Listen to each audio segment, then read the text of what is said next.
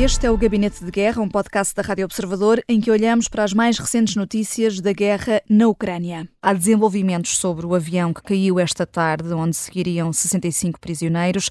A Ucrânia diz que levou os prisioneiros uh, russos uh, em segurança para a troca uh, de há dois dias e diz mais, Judito França. Diz que se o avião russo abatido na zona fronteiriça transportava prisioneiros ucranianos para uma troca, então a Rússia violou o direito internacional porque seriam escudos humanos.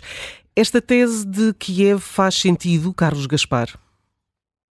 Uh, nos seus próprios termos faz, uh, faz todo o sentido, uh, desde logo, porque, segundo as autoridades ucranianas, se havia prisioneiros de guerra ucranianos no avião que foi abatido, não houve uma prévia notificação de, em, em Kiev da parte de Moscou em relação a, a, Kiev e as convenções de Genebra prevêem que essa notificação seja, seja feita, mas tudo isto é nos termos que são postos pelas autoridades ucranianas, as autoridades russas desmentem e dizem que fizeram essa, essa notificação e efetivamente perante uma situação tão, tão difícil é indispensável que haja, aliás, foi uma sugestão do próprio presidente Zelensky, uh, um inquérito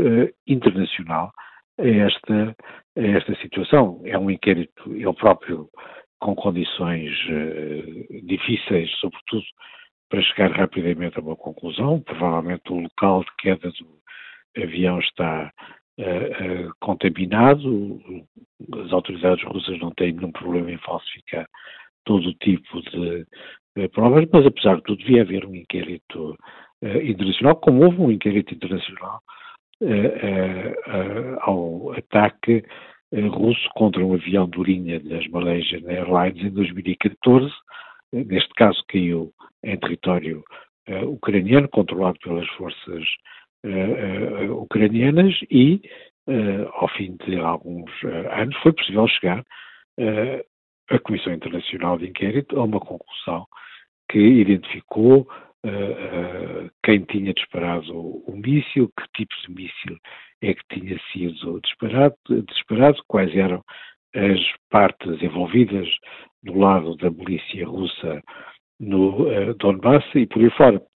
Não é provável que isso seja possível neste, neste caso, mas apesar de tudo, uma comissão de inquérito internacional devia uh, ser, ser organizada para, para responder a esta situação. Um, Bruno Cardoso Reis, uh, os russos estão a usar uh, granadas de asfixia, uh, segundo acusa a Ucrânia. Alguma evidência disso? Bem, aqui temos sempre de ter algum cuidado com as alegações de um, de um lado e do outro, mas enfim, a partir da Ucrânia parece estar disponível a, a, providenciar provas disso, não é? E, portanto, é inclusive o objetivo desta denúncia tem a ver com isso.